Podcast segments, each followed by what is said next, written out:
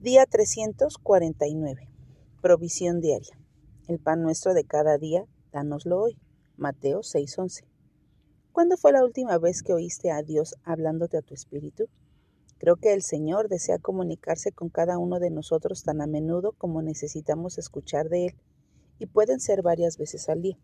Él siempre tiene para nosotros un mensaje más oportuno e importante de lo que podemos comprender. Desgraciadamente, al estar pensando en la oración, muchas veces decimos lo que queremos que Él haga o expresamos nuestras opiniones respecto a sus promesas. No obstante, creo que cuando hacemos eso, perdemos una increíble oportunidad de hablar con aquel que sabe mejor cómo satisfacer nuestras almas. Como vemos en el versículo de hoy, Jesús enseñó a sus discípulos a orar por la provisión diaria.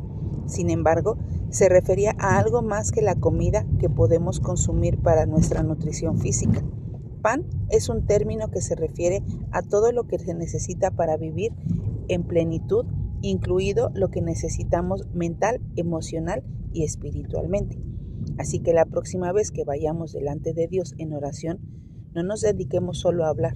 Nuestro Padre Celestial desea saciar las ansias más profundas de nuestro corazón Permitamos que nos llene con todo lo que realmente necesitamos. Que nuestra oración hoy sea, Jesús, gracias por satisfacer todo lo que mi alma requiere de verdad. Te escucho, Señor, muéstrame cómo honrarte todos los días con mi vida.